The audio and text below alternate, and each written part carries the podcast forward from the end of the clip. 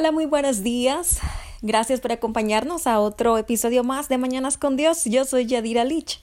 Quiero darle las gracias por acompañarnos en esta mañana, una mañana lluviosa, déjeme contarle, una mañana lluviosa eh, aquí en el estado de Arkansas. Y pues bueno, damos gracias al Señor por la lluvia, esa lluvia que Él nos trae a cada uno de nosotros. Dice la palabra lluvia temprana, lluvia tardía, esa bendición del Señor, pues la recibimos también. Si la tierra también necesita de esa bendición que es la lluvia. Y bueno, esta mañana déjenme le cuento que eh, me dio este me dio este un poco de tristeza este eh, un eh, video que vi hace unos días este en TikTok acerca de esta persona que estaba confrontando a un pastor en su púlpito y él pues estaba eh, básicamente em, confrontando al pastor con el hecho de diezmar y diciendo él que eh, eh, según él o según lo que él había estudiado, el diezmo, el diezmo es algo que eh, se estableció para ayudar a las viudas, a los huérfanos, a los ancianos. Y déjeme decirle que sí, el Señor dejó, dejó establecidas leyes, sí, acerca de, de cómo ayudar este a eh, eh, pues estas personas que básicamente están desamparadas pero específicamente el diezmo em, el diezmo más bien eh, era la manera que el Señor estableció para sustentar la tribu israelita de Leví ¿sí? la tribu de Leví, ellos pues no podían poseer herencias. El Señor no dejó para ellos em, eh, herencias de tierras, sino que la herencia de esta tribu de Leví era el 10% de lo que rindiera lo producido, ya sea por cultivos, por ganados eh, y todo lo que las otras tribus de Israel producieran, ¿sí? Este, y eh, todas las ganancias, ¿sí? Eran 10% de, de, de la tribu de Leví, porque aparte su labor, su trabajo eh, era el sacerdocio, o sea, era servir, eh, ministrar al Señor todos los días, este, llevar a cabo sacrificios. Bueno, usted ya sabe, usted puede leerlo ahí en el libro de Levíticos, usted puede encontrar todo esto ahí. También puede encontrar las leyes em, en el libro de Deuteronomios, si usted quiere estudiar un poco más acerca de esto y eh, buscar, no que, cuál es el em, ¿Qué es lo que el Señor piensa acerca de estas cosas? ¿Cómo es que el Señor maneja lo que es eh, el diezmo, eh, la ofrenda, este, y todo aquello que el Señor pone en su corazón?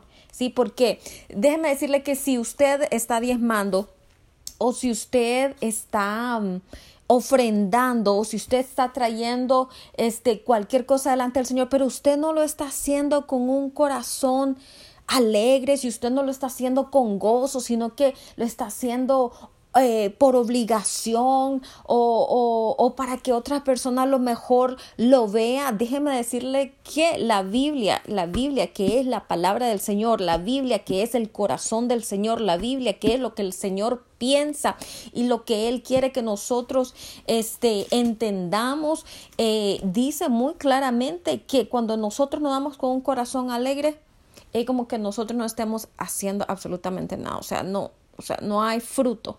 Si el Señor no quiere nuestro sacrificio, el Señor quiere que nosotros obedezcamos porque le amamos a Él, porque eh, amamos sus estatutos, sus mandamientos, sus preceptos, porque estamos obedeciendo con un corazón alegre.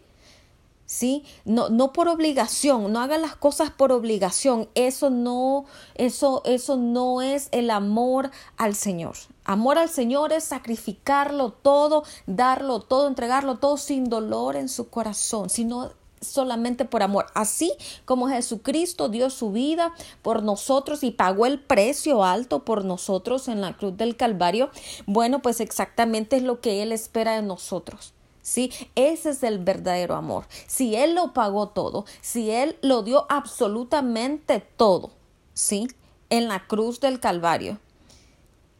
sin murmurar, sin quejarse, sin preguntarle al Señor por qué ¿Por qué tengo que hacer esto? ¿Por qué tengo que pagar el diezmo? La Biblia dice, dad a César lo que es de César y dad a Dios lo que es de Dios. El Señor demanda el diezmo a nosotros. ¿Por qué? Porque Él quiere quitarnos una parte de nuestro cheque. No, no, porque Él quiere que tengamos necesidad y que no paguemos el bill o que, o que no tengamos suficiente dinero en nuestra cuenta para pagar la renta. No, esa no es la motivación del Señor. La motivación del Señor es bendecirnos es bendecirnos porque cuando nosotros damos con un corazón alegre, cuando nosotros le entregamos a Él este, eh, eh, específicamente nuestras finanzas, es como que nosotros le estamos diciendo al Señor, aquí está Señor, no es lo que yo gané, es lo que ya de antemano tú me diste, porque ¿quién le, quién le dio a usted esa oportunidad de empleo? ¿Quién le dio a usted lo que usted tiene? Su vida, Sí, espere, eh, eh, empecemos porque el Señor desde el principio nos dice que Él es aquel que nos formó en el vientre de nuestra madre y también dice la palabra que Él ya desde antes de la creación ya nos tenía pensado, ya nos tenía creado, ya, ya, ya nos tenía ahí en su mente y en su corazón. ¿Sí? So, ¿quién le dio a usted todo lo que usted este, está disfrutando en este momento? Sí, es una bendición de Dios. Todo lo que nosotros tenemos la vida, el aire que respiramos, nuestras familias, nuestros hijos, nuestros empleos, eh, eh, todo lo que el Señor nos ha dado. La, la, eh, nuestros automóviles, nuestros hogares, absolutamente todo lo que el Señor le ha dado es porque el Señor le ha placido a Él bendecirle. ¿Sí? So, no le estamos dando de algo que es nuestro, que nosotros hemos hecho. Sí, a lo mejor lo hemos trabajado, pero realmente lo que le estamos diciendo al Señor, aquí está, Señor, tú me diste esto y yo te entrego esto con todo mi corazón, con toda mi alma, con todo mi ser, con alegría, con gozo. No venga a dejar ofrendas, no venga a dejar diezmos, este, pensando de que qué va a hacer el pastor con estos diezmos. Se los van a robar o por qué estos diezmos no están eh, y estas ofrendas no eh, están sirviendo para ayudar a huérfanos, a viudas, a personas con necesidad. ¿Por qué? No cuestione, no cuestione.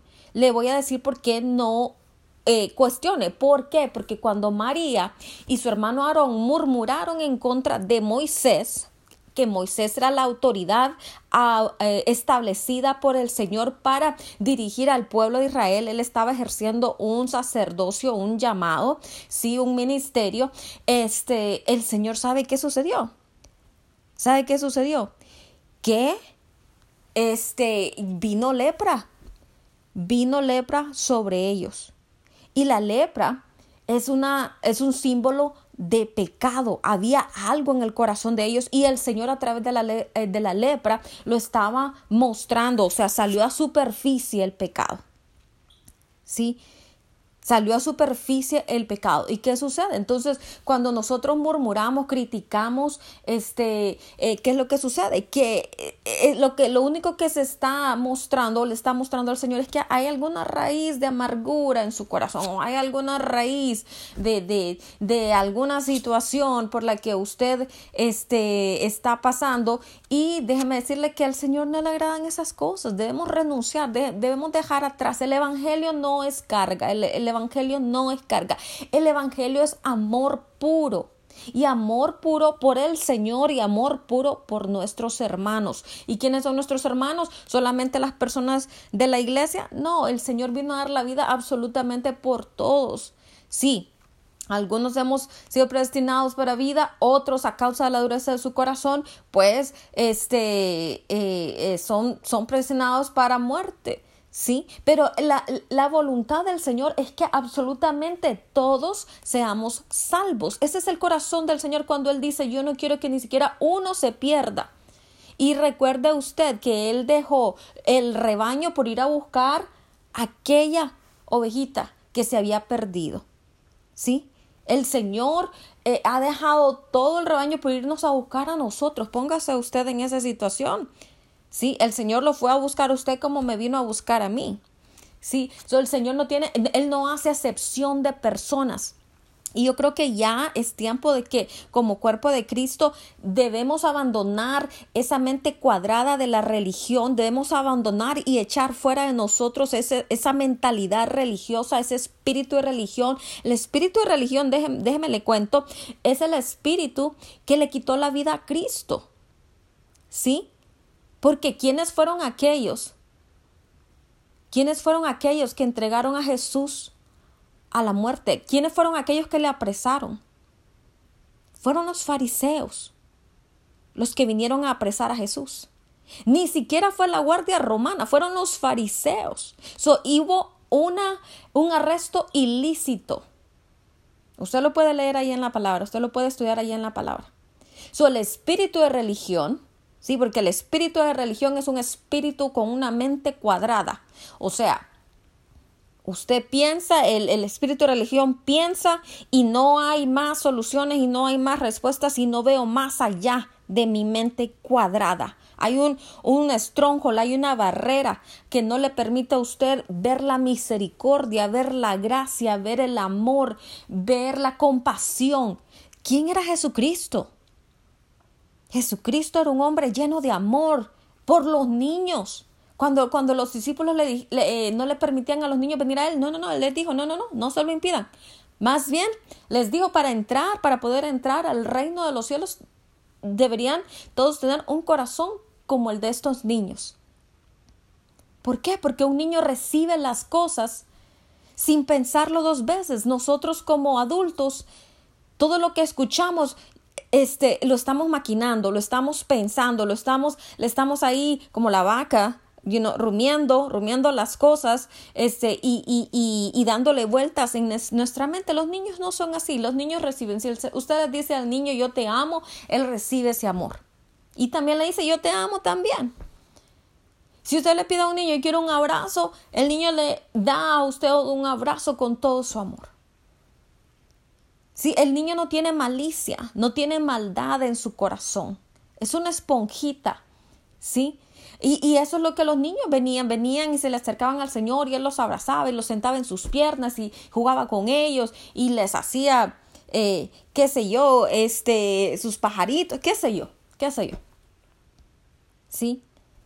O sea, para nosotros poder avanzar. La Biblia dice, por eso la Biblia nos habla de que debemos renovar nuestra mente, debemos renovar nuestra mente a través de la palabra. ¿Y por qué la Biblia dice, por qué nosotros debemos renovar la mente a través de la palabra? Porque le acabo de decir, la palabra es la esencia del Dios vivo. Usted quiere conocer al Señor, lea la palabra. Si usted viene y me dice a mí es que a mí me gustaría escuchar al Señor como le escuchan otras personas, bueno, lea la palabra, empápese de la palabra, estudie la palabra, no se deje de llevar por lo que muchas personas dicen. Aún lo que yo le digo, vaya usted y búsquelo en la palabra. Y no se, no se tome solamente de un versículo bíblico, un versículo bíblico, perdón, para hacer este, una, eh, ¿cómo se llama? Eh, una, eh, una verdad absoluta en su vida. No, lea toda la palabra con respecto a ese tema que usted está estudiando. Si usted está estudiando acerca del amor, de, entonces estudie todos esos pasajes, esos capítulos, versículos de la Biblia que hablan acerca del amor. Si está estudiando acerca de diezmo, no solamente tome un pedazo de, de versículo de la palabra, no, lea absolutamente toda la palabra de Génesis hasta Apocalipsis de ese tema específico que usted está estudiando, porque solamente así usted va a entender la profundidad, como dice la palabra, la longitud, la altura, sí, de todo eso que el Señor quiere eh, traer a su vida, de todo ese conocimiento,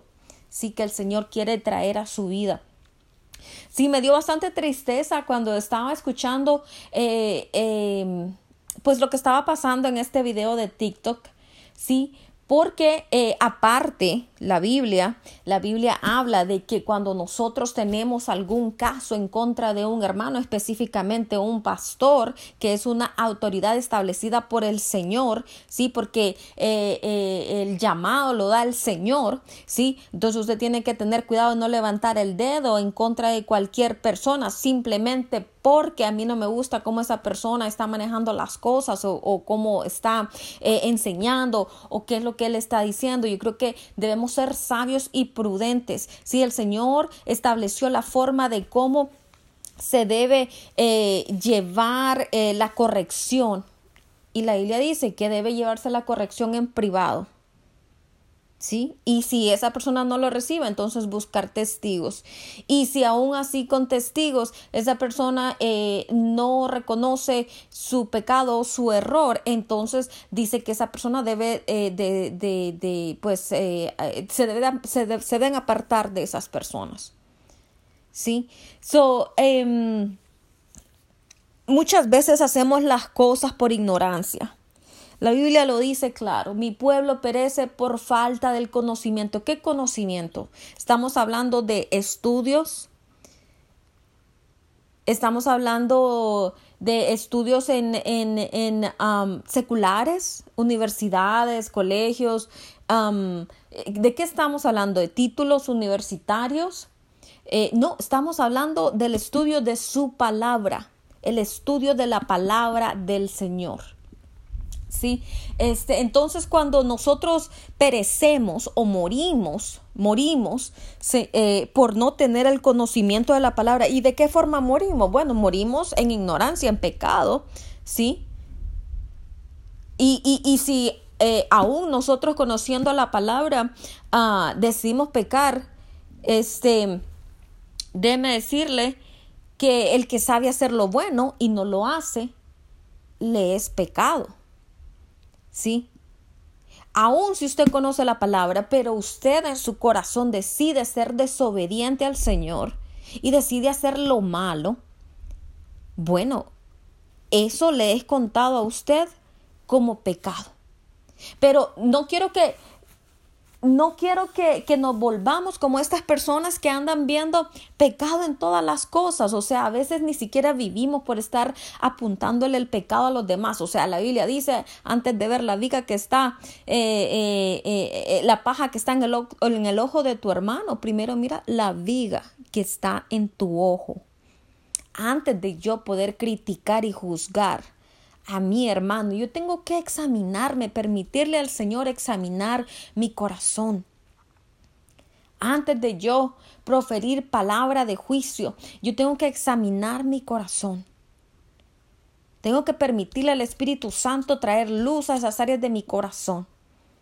¿Sí? Y otra vez, o sea, yo creo que necesitamos aprender. Eh, eh, algunos de los comentarios que habían acerca de este video es que, oh no, es, em, eso se estableció en el Antiguo, el diezmo se estableció en el Antiguo Testamento y eso ya no funciona en el Nuevo Testamento. Bueno, pues déjeme decirle algo. Yo quiero compartirle a usted en esta mañana y, y esto lo estoy compartiendo porque pues yo sé que muchas veces nosotros eh, sí nos preguntamos y nos cuestionamos, bueno, ¿qué van a hacer con el diezmo? ¿Qué van a hacer con las, eh, con las ofrendas? Pero usted obedezca al Señor, obedezca al Señor por sobre todas las cosas, porque el que no obedece al Señor desobedece y cae en pecado de desobediencia. Y el pecado de desobediencia trae rebeldía. Y el pecado de rebeldía eh, trae anarquía. Y el pecado de anarquía déjeme decirle que fue lo que nació en el corazón de Satanás, la rebelión, ¿sí? Y por eso él fue echado fuera de, de delante del trono, ¿sí? So, em, tenemos que tener mucho, mucho cuidado con estas cosas. Pero yo quiero compartir con usted en el Nuevo Testamento esto que habla eh, la Biblia acerca de los derechos de un apóstol. ¿Cuáles son los derechos de un apóstol? ¿Cuáles son los derechos de un maestro? ¿Cuáles son los maestros de, de un profeta? Los derechos de un siervo, de alguien que... Eh, este ministra o administra las cosas del Señor en esta tierra. ¿Cuáles son sus derechos? Hay derechos para aquellos que sirven eh, eh, al, al, Evangelio. Hay derechos para aquellos que trabajan en la obra del Señor. Bueno, pues déjeme, déjeme, o más bien leamos juntos, si usted tiene su Biblia a mano, acompáñeme a Primera de Corintios capítulo 9 y vamos a leer eh, desde el eh, versículo 1 en adelante, ¿sí? Y esto es lo que la Biblia nos dice. Em, los derechos de un apóstol. Dice, este es Pablo hablando em, eh, y veamos lo que Pablo nos dice. Recuerde que Pablo era un hombre eh, eh, una persona que fue un fariseo, o sea, un entendido de la palabra. Pablo estudió la palabra, ¿sí? Pablo sabía muy bien de lo que estaba hablando. Pablo sabía lo que decía el Torah. ¿Qué eres el Torah? Los primeros cinco libros em, de la Biblia. ¿Sí? Eh, Pablo conocía perfectamente lo que el Señor estableció, las leyes, los preceptos, las normas. Eh, él, conocía los mandamientos y todo lo que el Señor estableció. So, este es Pablo enseñando y dice, eh, no soy apóstol. Él preguntando, ¿acaso no soy apóstol? ¿Acaso no soy libre? ¿Acaso no he visto a Jesús, el Señor nuestro? ¿No son ustedes mi obra en el Señor? Si para otros no soy apóstol, para ustedes ciertamente lo soy, porque el sello de mi apostolado son ustedes en el Señor. ¿Qué está diciendo Pablo aquí? Lo que Pablo está diciendo es que él era un apóstol, que él es una persona libre, porque el Señor nos ha dado libre albedrío, somos libres, que él había recibido su llamado directamente del Señor Jesús. Recuerda usted que Jesús se le presentó a Pablo, ¿sí? Y así fue como Pablo, después de ser un asesino de cristianos, se convirtió en un siervo del Señor. ¿Sí? Y aquí él sigue preguntando, bueno, pues a lo mejor si para otros yo no soy ese apóstol, para ustedes sí, porque ustedes son el fruto de mi trabajo en el Señor. O sea que él había ganado esas almas. El versículo 3 dice, contra los que me acusan, esta es mi defensa. ¿Acaso no tenemos derecho de comer y beber? ¿No tenemos derecho de traer con nosotros a una hermana por mujer o sea, a una esposa, como también los otros apóstoles, específicamente eh, Pedro y los hermanos del Señor y Cefas, o solo yo y Bernabé no tenemos derecho de no trabajar. ¿Quién fue jamás soldado a sus propias expensas? ¿Quién planta viña y no come de su fruto? ¿O quién apacienta el rebaño y no toma de la leche del rebaño? Versículo 8. Digo esto solo como hombre. ¿No dice esto también la ley? O sea, estamos hablando, ¿sí? Eh, eh, del Torah, ¿sí? Él se está refiriendo al Torah, los primeros cinco libros eh, de la Biblia. Porque en la ley de Moisés está escrito, no pondrás bozal al buey que trilla. Y hace una pregunta, ¿tiene Dios cuidado de los bueyes? ¿O lo dice enteramente por nosotros, o sea, como siervos? Pues por nosotros se escribió. ¿Sí? Por nosotros. O sea, Él está hablando acerca de las personas que hacen eh, o que sirven en un ministerio para el Señor. Porque con esperanza debe arar el que ara, y el que trilla con esperanza de recibir del fruto. Si nosotros sembramos entre vosotros lo espiritual, es gran cosa si segaremos de ustedes lo material. O sea, realmente es tan grande esa situación, si ellos siembran en nosotros las cosas espirituales, si ellos traen la palabra, si ellos traen enseñanza que abren nuestros ojos, si ellos traen una enseñanza que abre nuestro entendimiento, que abre nuestro corazón, si ellos vienen y nos ministran sanidad, si ellos vienen y, y hacen este despertar dones y talentos y ministran la unción del Espíritu Santo sobre nosotros, ¿acaso es gran cosa que ellos puedan recibir de nosotros o de parte de nosotros como agradecimiento nuestras finanzas para que ellos puedan subsistir? Bueno, sigamos leyendo. Si otros participan de este derecho sobre vosotros o sobre ustedes, ¿cuánto más nosotros? Pero no hemos usado de este derecho. ¿Qué está diciendo Pablo aquí? Que él decidió trabajar. Eh, eh, Pablo em, trabajaba haciendo hamacas o redes, perdón. Él trabajaba haciendo eh, redes para la pesca.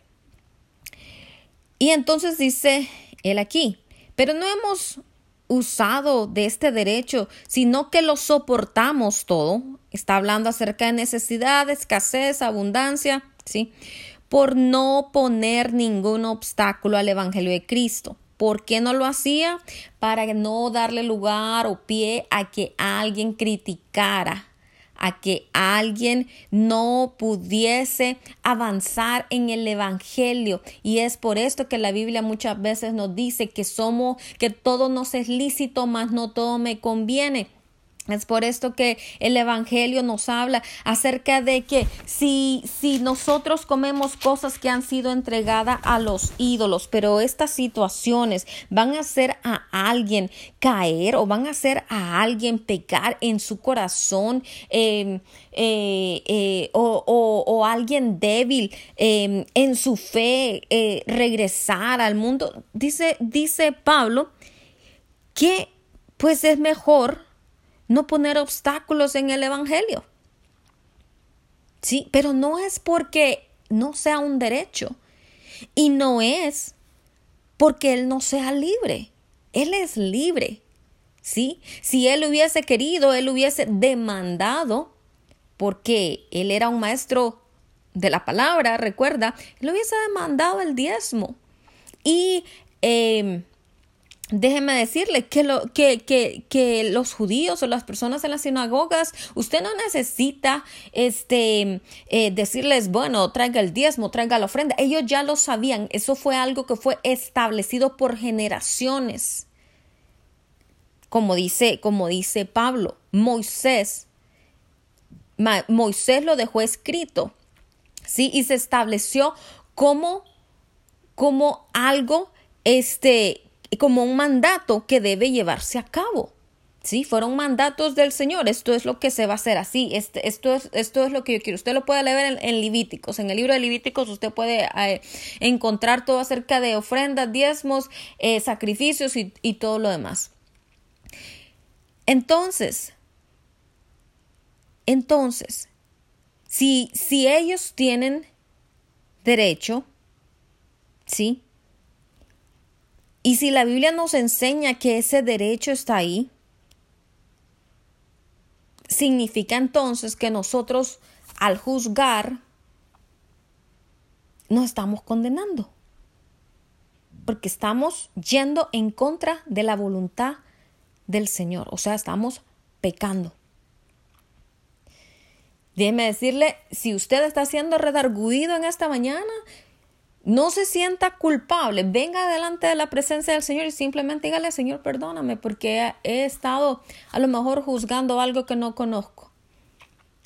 Él es fiel y justo para perdonar nuestros pecados si venimos delante de Él con, con, con verdadero arrepentimiento.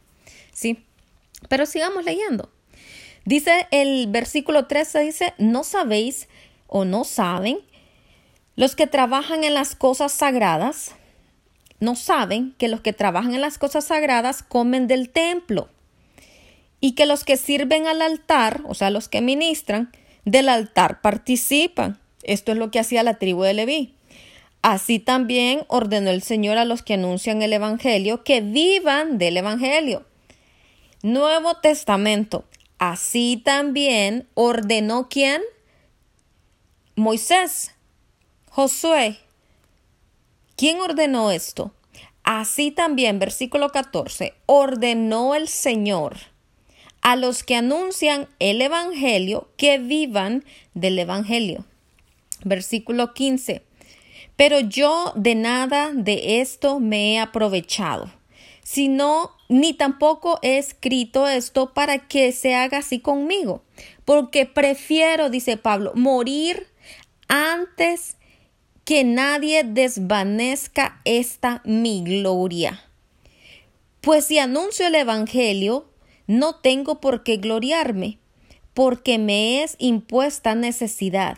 Y ay de mí si yo no anunciara el Evangelio. O sea, ¿qué está diciendo Pablo en otras palabras? Yo no voy a demandar que usted pague el diezmo, porque yo simplemente estoy llevando a cabo la misión que el Señor me encomendó de llevar el Evangelio, sí, a todas las naciones, o básicamente la comisión, la gran comisión, llevar el Evangelio a todo lugar, a toda persona, sí, y hay de mí si yo no lo hago. ¿Por qué? Porque Pablo conocía lo que es obediencia. Obediencia al Señor. Y déjeme decirle, yo pienso que las personas religiosas son personas que realmente aman al Señor con pasión, aman al Señor con todo su corazón, que quieren hacer absolutamente todo perfecto, eh, tienen, quieren hacer, quieren vivir vidas perfectas, quieren tener eh, eh, emociones perfectas, sentimientos perfectos, no quieren defraudar al Señor en nada. Y por eso es que el espíritu de religión es, ¿cómo se lo digo? El espíritu de religión es su peor enemigo. ¿Por qué? Porque cuando nosotros queremos llevar a cabo obras, ¿sí? Obras. Yo, yo, yo, yo voy a cambiar, yo voy a hacer, yo voy a vivir una vida recta, yo, yo, yo no voy a ver a nadie, yo no voy a pecar con mis ojos, yo no, eh, ¿sabe qué? El Señor conoce nuestra condición de hombre, el Señor sabe que somos polvo, el Señor sabe que somos una descendencia adámica que falló, sí, que pecó. Y por eso la Biblia dice eh, que el Señor nos formó en pecado que fuimos, eh, que fuimos engendrados en pecado. ¿Sí? El Señor conoce que dentro de nuestro ADN viene ahí la semilla de pecado, de desobediencia al Señor. ¿Sí? Entonces, si el Señor conoce nuestra condición de hombre, y el Señor, a pesar de esa condición no perfecta, nos ama, y nos da de su gracia porque no es por obras, para que nadie se gloríe. Yo no me voy a ir al cielo, ni usted va a ir al cielo por lo bueno que usted es, por las ofrendas que usted da, por el diezmo que usted da, por cómo usted ayuda al huérfano, a la viuda, a todo aquel que tiene necesidad, por cuántas personas usted ora, cuántas personas han venido al, al reino eh, por, a través de usted, o sea, eh, eh, ¿cuántos, ¿cuántos demonios usted ha echado fuera en liberaciones? Déjeme decirle, estas cosas no impresionan al Señor. La Biblia lo dice y se lo estoy parafraseando, estas son versiones, esta es una versión ya de Iralich. Sí, este, la Biblia lo dice claro que vamos, muchos vamos a estar, muchos van a estar ahí delante del Señor. Bueno, Señor, pero en tu nombre eché fuera demonios, en tu nombre eh, se hicieron sanidades, en tu nombre llevamos evangelismos masivos a tantos lugares, en tu nombre, Señor o oh Padre, llenamos carpas, en tu nombre, pero de, ¿qué, ¿cuál es la respuesta que el Señor les da? Apartados de mí, no los conozco. ¿Sabe? Debemos nosotros enfocarnos nuevamente y regresar a nuestro primer amor, enfocarnos a nuestro Padre Celestial.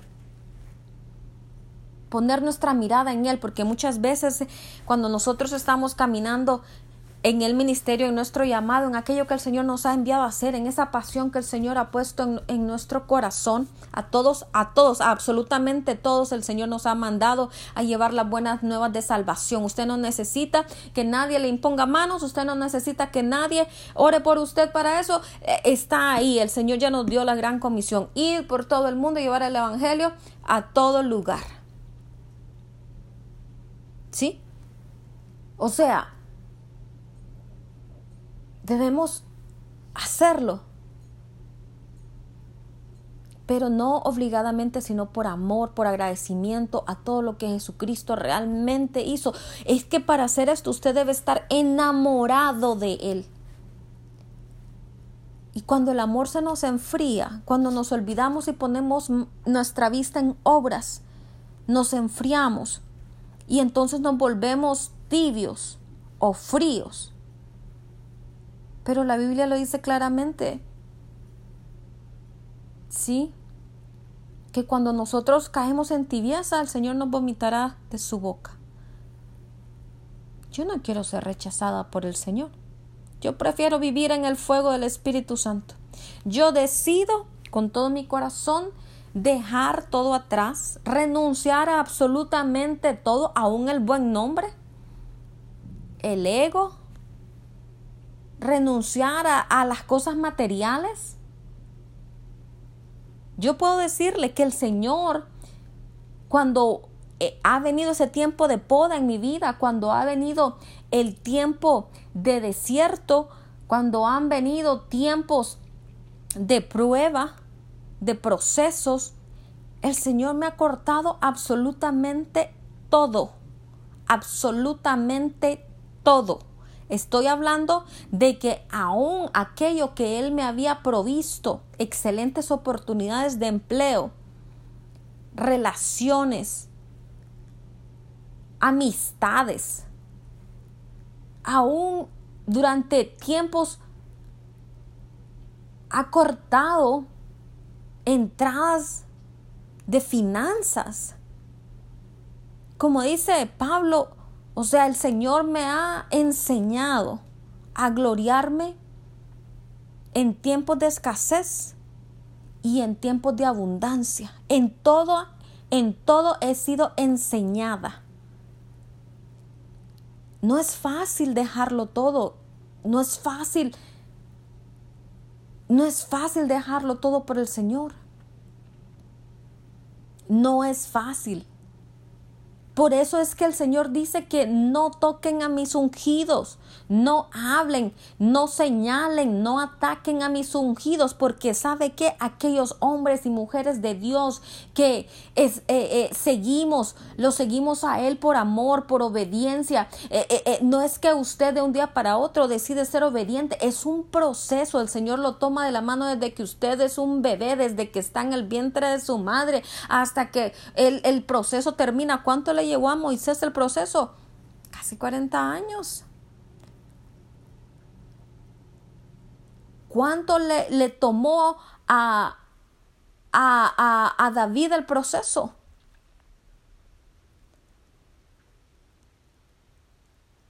Son, son años y años de preparación para poder servir al Señor para poder llegar a la estatura de Cristo y nunca lo vamos a hacer.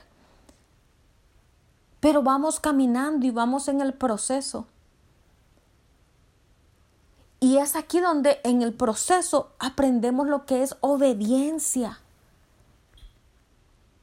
Obediencia.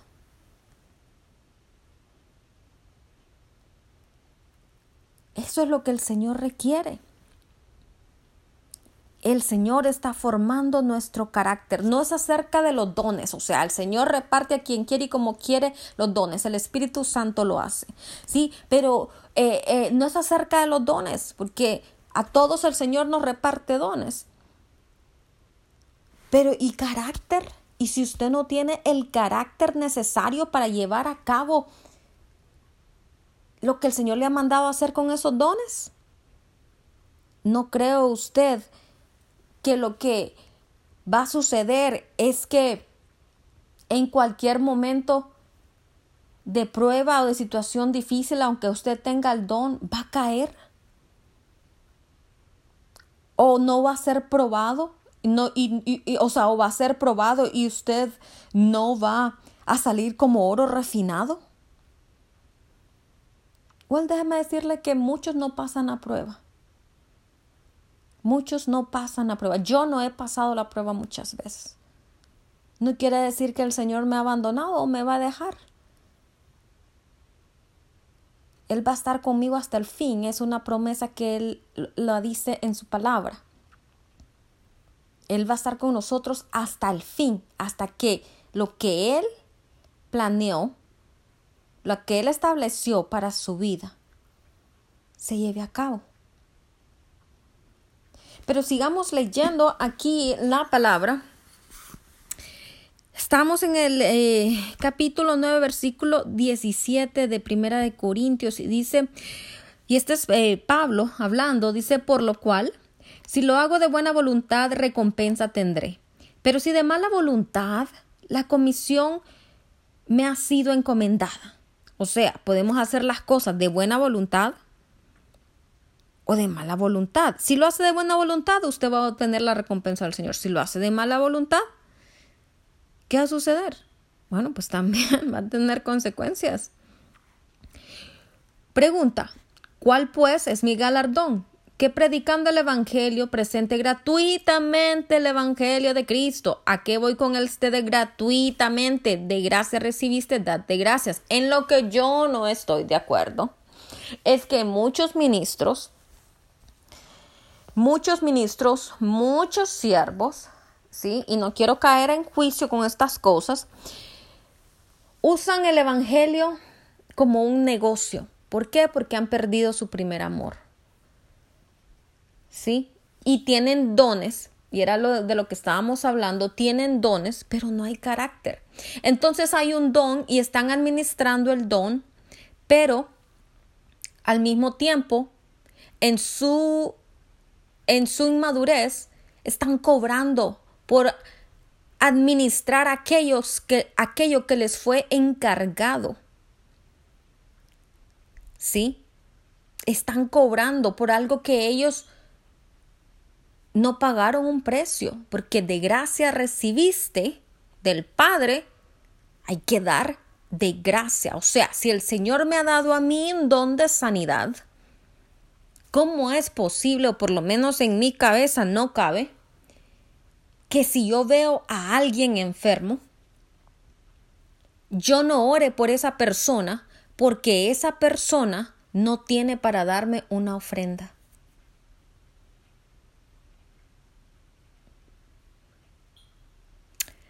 Déjeme decirle que ahí es donde está el error, porque olvidamos que no es acerca del beneficio, sino del servicio, porque hemos llamado, somos llamados a ser siervos del Dios Altísimo y a servir a nuestros prójimos como a nosotros mismos, a amarles.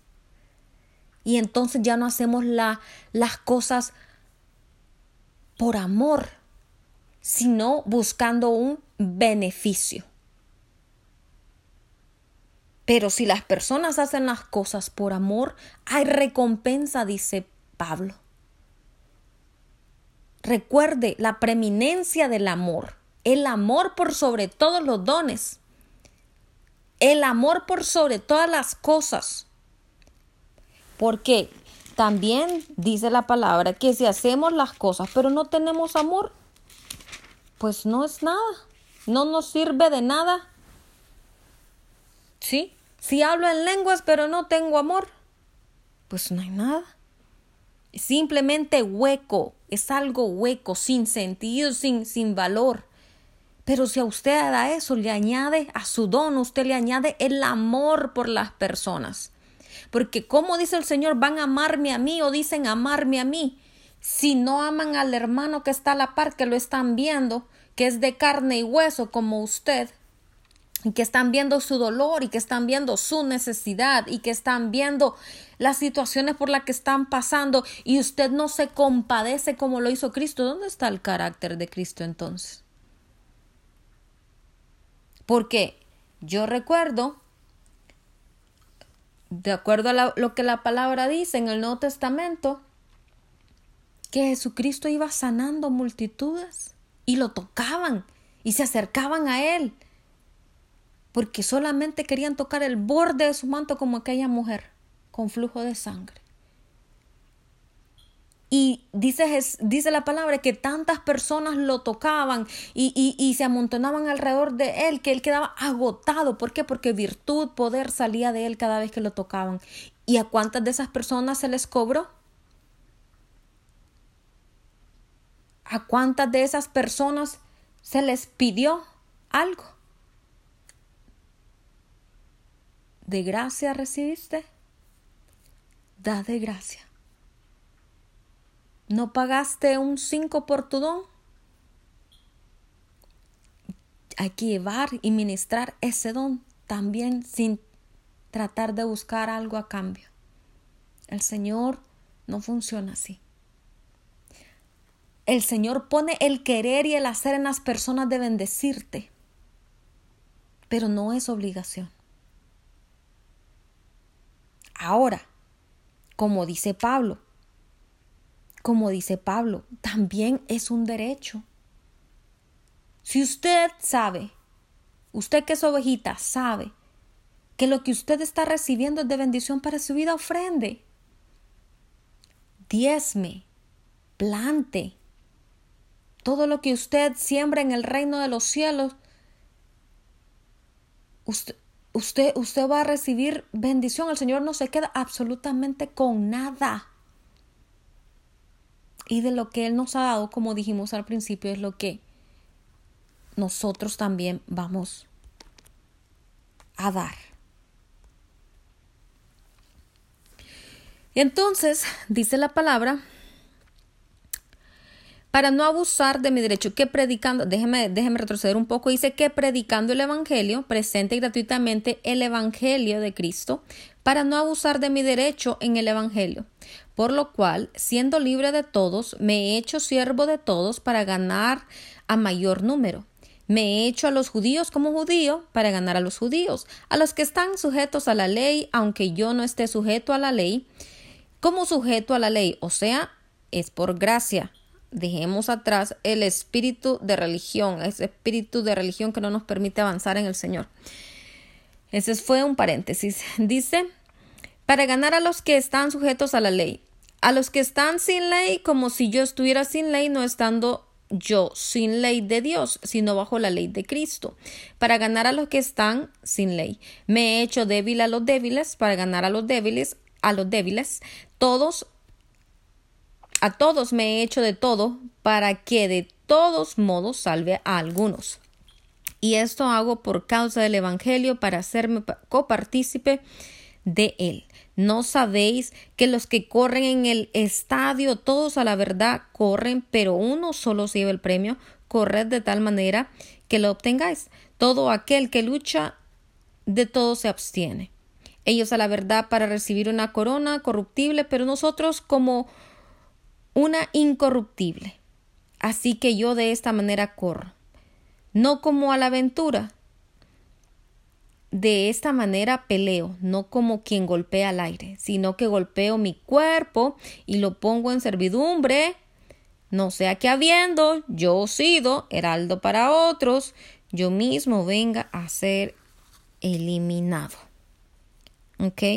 So, es lo que hablábamos acerca de cuando pues ya llevamos tiempo en el Señor y nuestro amor por Él se enfría, nos desenfocamos y ponemos la mirada en otras cosas y entonces ya nos volvemos tibios y ya sabemos el resultado de esa tibieza y esa condición espiritual en nuestra vida. Pero, pues gracias a Dios que tenemos la palabra del Señor que nos amonesta, que nos enseña que nos hace entender, que abre nuestro entendimiento, que abre nuestra mente, nuestro corazón y que si nosotros realmente hemos fallado y hemos cometido errores, este, pues, nos muestra el camino, nos muestra el camino de cómo nuevamente podemos regresar a la presencia de nuestro Padre Celestial. ¿Sí? Eso es todo. Debemos de buscar, debemos de buscar ese camino y el acceso es Cristo. ¿Sí? A través del sacrificio de Jesucristo en la cruz, ya Él pagó por nuestros delitos y pecados, ya tenemos acceso directo al trono de gracia y podemos acercarnos al Padre.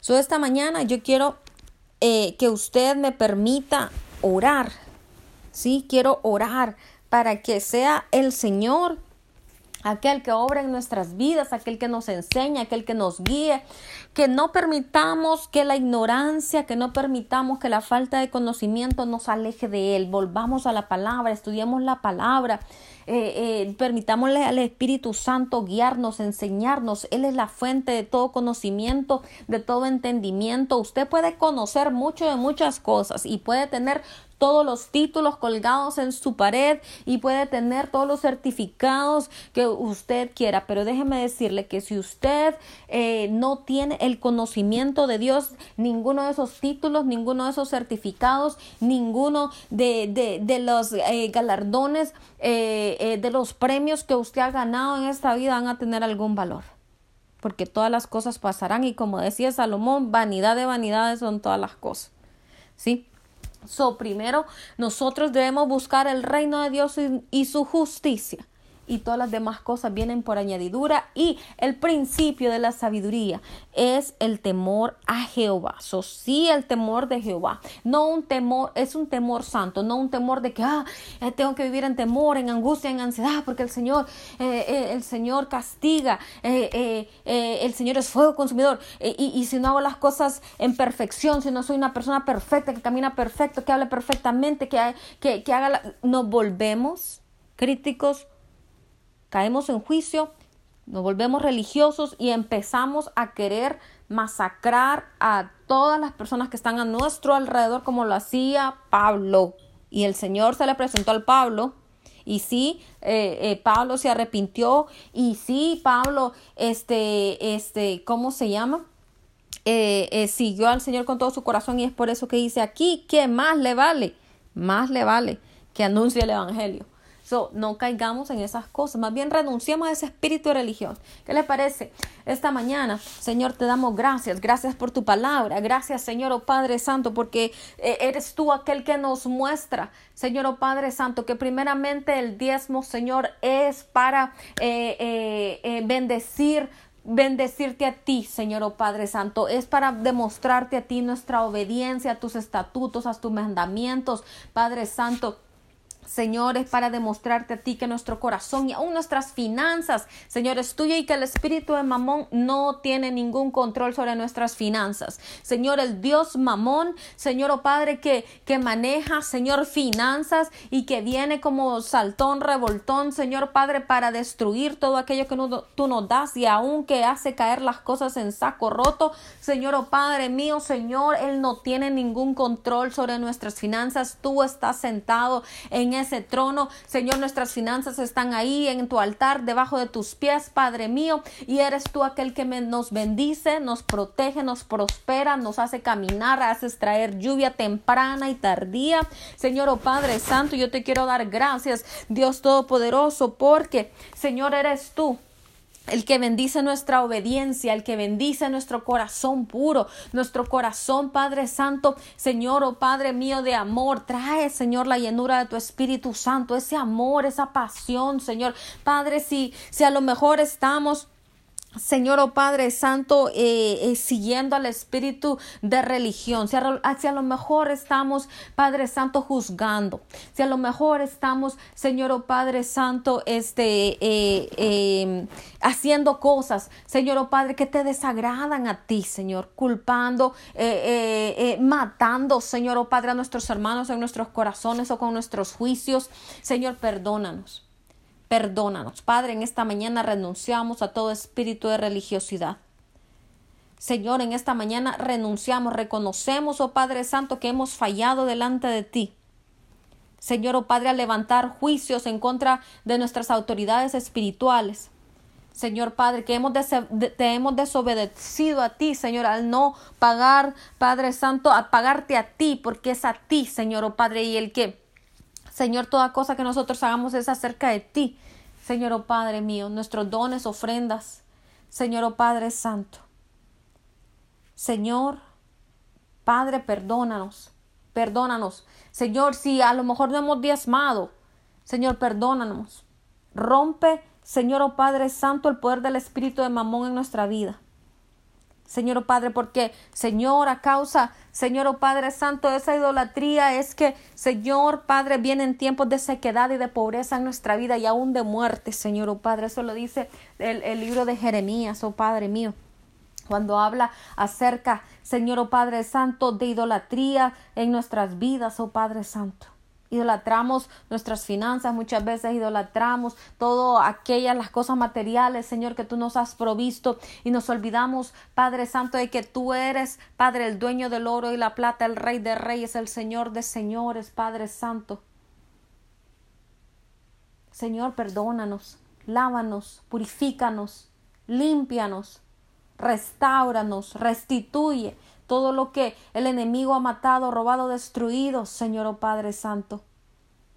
Señor, en el nombre de Cristo Jesús, yo estoy tomando todo poder y toda autoridad, Señor, oh Padre Santo. Señor, yo tomo la palabra, Señor, oh Padre, que es mi espada de dos filos, Señor, oh Padre, y tomo el cetro de tu justicia, Señor, y estoy declarando, Señor, que esta palabra no retornará vacía. Señor, oh Padre Santo, yo estoy, Padre, declarando que esta palabra va a llegar a los oídos de aquellas personas que necesita llegar y va a dar fruto al ciento por uno.